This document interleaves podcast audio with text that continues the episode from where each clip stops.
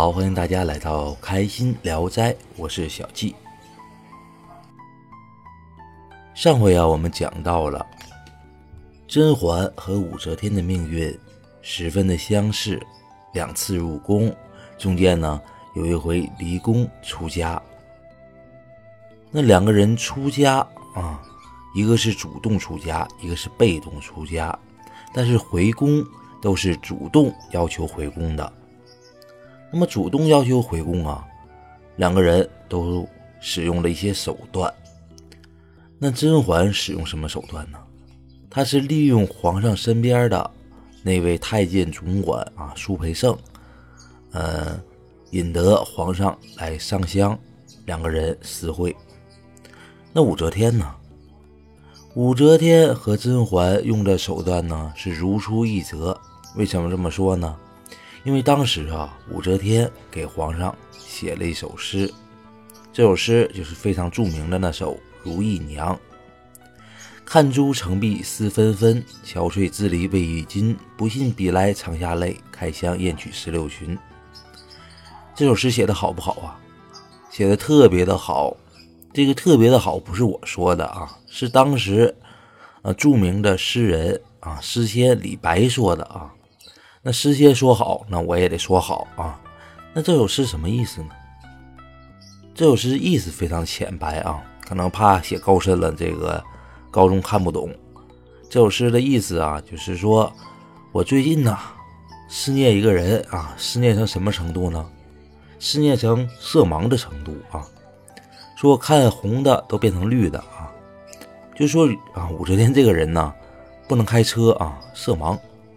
那怎么怎么变成这样了？我憔悴之离，为什么呢？就为了思念你呀！这你是谁呀？高中啊，李志啊。说不信笔来长下来，说我最近呐常常的落泪呀。你如果不信的话，你可以把石榴裙啊，我箱子里石榴裙拿出来看一看啊。上面呢都是我因为思念你留下的斑斑泪迹。这首情诗啊，写下来之后，我们说武则天是不是给锁起来呀？那当然不是了啊，她不是《情深深雨蒙蒙里的那个陆一平啊，写个日记没人锁起来啊。舒缓走的第一天想他，舒缓走的第二天想他想他，舒缓走的第三天想他想他想他啊，不是说啊写完这个东西给锁起来，那不锁起来干什么呀？不说起来，当然就是给这高中看呐，他不能说白写这首诗啊。那么一个在改业寺啊出家为尼，一个在皇宫大内，那这两个人怎么才能书信往来啊？中间一定是有一个人的啊，这个人而且是皇上身边的人呐，所以这个人啊他会暗通消息啊，那这这这就和这个。《甄嬛传》当中的甄嬛一样了啊，互通消息，互通完消息之后呢，唐高宗就看到了这首诗，看到这首诗，唐高宗什么心情啊？既激动啊，又高兴，同时呢也懊恼。激动什么呢？激动说：“哎呀，宫外居然有这么样的一个女子给我写信啊！”高兴什么呢？高兴说：“这首信啊，这是这首诗啊，写的这么好，这么思念我，我原来是万人迷啊，被这样的人喜欢的。同时懊恼，哎呀，我怎么能把这样的一个女子给忘了呢？所以唐高宗二话没说啊，就和这个《甄嬛传》里的皇上一样，借上香啊，就和这个呃武则天私会了。那两个人又重温了原来激情燃烧的岁月啊。”那么这个事儿很快啊，就在宫里传遍了。首先被谁知道了？就被皇后知道了。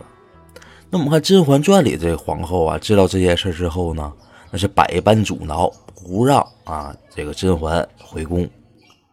但是高宗的皇后呢，王皇后呢，王皇后非常高兴啊，主动的啊要求武则天回宫。那这是为什么呢？因为当时啊，王皇后有一个敌人，在后宫当中有个头号敌人，谁呀？萧淑妃。自从萧淑妃入宫以来呀，就独得皇上恩宠，皇上就偏偏宠她一人啊。怎么看得出来呀？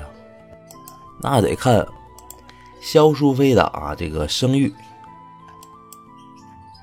萧淑妃啊入宫以来，那不是入宫啊，当时是那个李治还不是皇上呢，入府以来啊，就开始啊给这个唐高宗李治生孩子。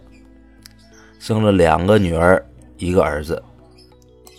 在此期间呢，唐高宗的其他妃子啊都没有生育的记录，这就说明萧淑妃独得皇上恩宠。那他独得皇上恩宠，他刺激了谁呀？首先就刺激到了王皇后。那尤其是啊，最近啊，萧淑妃生了那个儿子。啊，李树杰，这个唐高宗特别的喜欢，封他为雍王啊，就是说镇守长安啊这样的一个王子。那意图很明显呐，以后他容易是太子啊。那如果是李树杰当了太子，那萧淑妃什么呢？萧淑妃是太后啊，那把王皇后放在哪儿啊？那就没有王皇后的位置了。所以王皇后啊。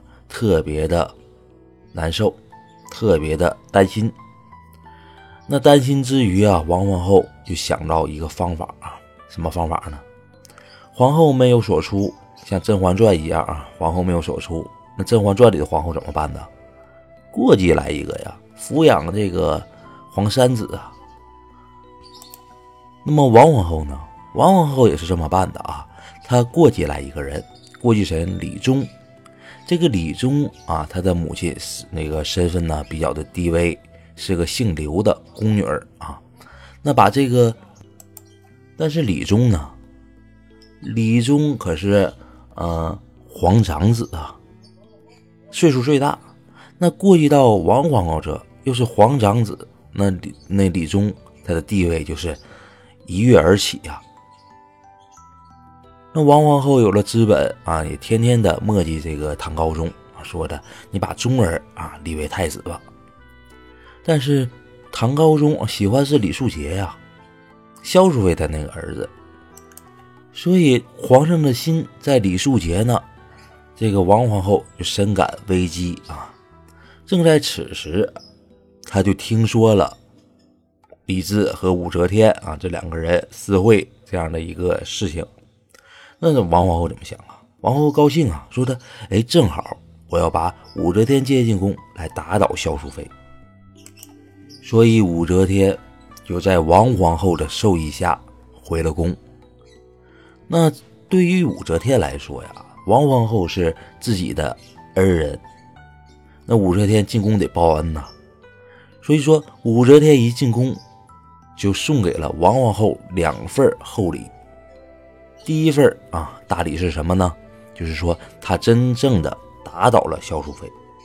自从武则天进宫以来啊，这个这个萧淑妃啊就再也没有受到宠爱啊，再也没有为高宗生下一儿半女，所以这个萧淑妃失宠了。那第二份厚礼是什么呢？第二份厚礼就是武则天啊。撺掇唐高宗立王皇后的儿子啊过继来，这个儿子李忠当太子。啊，由于武则天受宠啊，在这个高宗身边说话有分量，所以唐高宗呢就决定了立李忠为太子。那王皇后高兴啊，王皇后特别高兴啊，说：“哎呀，这小姑娘引荐的对呀，这真的是为我所用啊。”所以，王皇后非常高兴，她就建议唐高宗给武则天升官，升什么官呢？变成了昭仪。那武则天一跃啊，就成了武昭仪了。而且武则天的好事啊还没有断啊，很快就为唐高宗生下了一个儿子啊，叫李弘。那一开始的时候啊，这王皇后觉得也行啊，不错啊，但是后来。慢慢的啊，王皇后啊就感到了威胁。为什么呢？她发觉武则天呢，最近对自己不像刚入宫时那么的谨小慎微了，不知也不天天来请安来了。有时候啊，自己想看看武则天，那武则天呢也称病不起。所以说，王皇后突然明白了一个问题呀，明白什么问题呢？武则天啊，这么得宠的一个武昭仪，她有了儿子，她有啊另外的一个想法了。什么想法啊？想和王皇后啊一决高下了。那王皇后觉得武则天是比萧淑妃更可怕的一个对手啊，所以王皇后决定要把武则天给干掉。但是我们也知道啊，以王皇后的实力。她要打倒武则天很难很难，所以呢，王皇后想拉一个帮手。那说王皇后啊，她也没有别的一个办法啊，一直用这一个同样的一个方法啊。什么方法？就是拉帮手啊。但是这个帮手必须得力呀。那王皇后放眼后宫，谁有资格和武则天对抗啊？想来想去，想去想来。王皇后只有找一个人，谁呀？萧淑妃。为什么这么说呢？因为只有萧淑妃在武则天入宫之前是独得皇上恩宠的。那除了萧淑妃之外，武则天入宫没入宫，她都没，其他人都没有得到恩宠啊。所以王皇后又要找萧淑妃去了。那可能很多人说了，那不对呀。那如果萧淑妃把武则天给打倒了？那萧淑妃得宠，你王皇后不还是不得宠吗？那王皇后你来回这么折腾什么呀？横竖都不得宠了。其实不是这么想的啊。此时的啊王皇后可不是当初的王皇后了。此时的王皇后有个儿子啊，李忠啊是太子。在王皇后想来啊，自己的儿子啊是太子，自己是皇后啊。如果啊自己和这个。李忠没有什么大的过错的话，那以后自己是太后，自己的儿子啊是皇上，你萧淑妃就算再得宠，你的儿子李树杰也不可能再当上太子了。换句话说，就是李树杰啊，萧淑妃啊，你们两个人只能是我的副手啊。所以王皇后就觉得啊，一定要联合萧淑妃打倒武则天。所以王皇后就找到了萧淑妃。那此时的萧淑妃在干什么呀？此时的萧淑妃啊，非常的失落呀，天天的在宫里哭天抹泪了啊。那这个时候啊，王皇后来了，那萧淑妃什么心情啊？萧淑妃不知道什么心情啊。萧淑妃就觉得，为什么王皇后会来呀？王皇后这么多年啊，从来不主动的啊找萧淑妃，因为两个人一直不和嘛。那这次来是为啥呀？那不管为什么，你这个萧淑妃啊得去迎接去。一迎接，那王皇后啊就一把拉住了萧淑妃。拉住萧淑妃之后啊，王皇后说什么呢？就痛诉武则天呗，说武则天呐忘恩负义呀。当时我把武则天啊。给接进宫是为了皇上颜面啊？为啥呀？因为皇上你不能天天的出去啊，跑尼姑庵去啊，这对传出去啊，对皇室不好啊，对皇上颜面不好啊。所以我把武则天接进宫了啊。接进宫来之后呢，目的是啊，让武则天好好的规劝皇上。那没有想到的是什么呢？是这个武则天呐，她不是好人，她是个狐狸精，只是啊，只会魅惑皇上。大一听说王皇后啊说这样的一武则天的坏话呀，那这个萧淑妃这话匣子啊就搂不住了，就开始啊也说武则天的坏话。那两个人有共同的一个敌人了，两个人就迅速的结成一个联盟啊。这个王皇后就说了，说的你看你我啊，一个是皇后啊，一个是皇上最得宠的妃子，那我们两个人要联合起来规劝皇上啊。如果不规劝皇上的话，大唐江山呐，那岌岌可危呀。那皇上天天的腻在武昭仪呢，那武昭仪这么狐媚，那皇上的身体能受得了吗？你长此以往，大唐能行吗？所以，我们两个人啊，一定要规劝皇上。你看，这两个人开始忧国忧民了啊！为了大唐江山啊，一点都不为自己呀。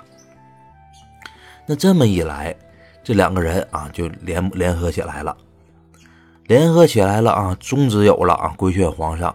那具体作战计划得有啊？什么具体作战计划呀？两个人啊，想来想去，想去想来，终于制定了一个计划。什么计划呀？非常简单呐，就是规劝皇上啊。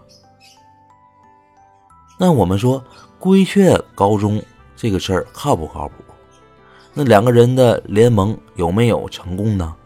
那武则天啊，面对着这样的一个联盟，他又有什么样的一个作战计划呢？那我们下回再讲。感谢大家收听今天的开心聊斋，我们下次再见。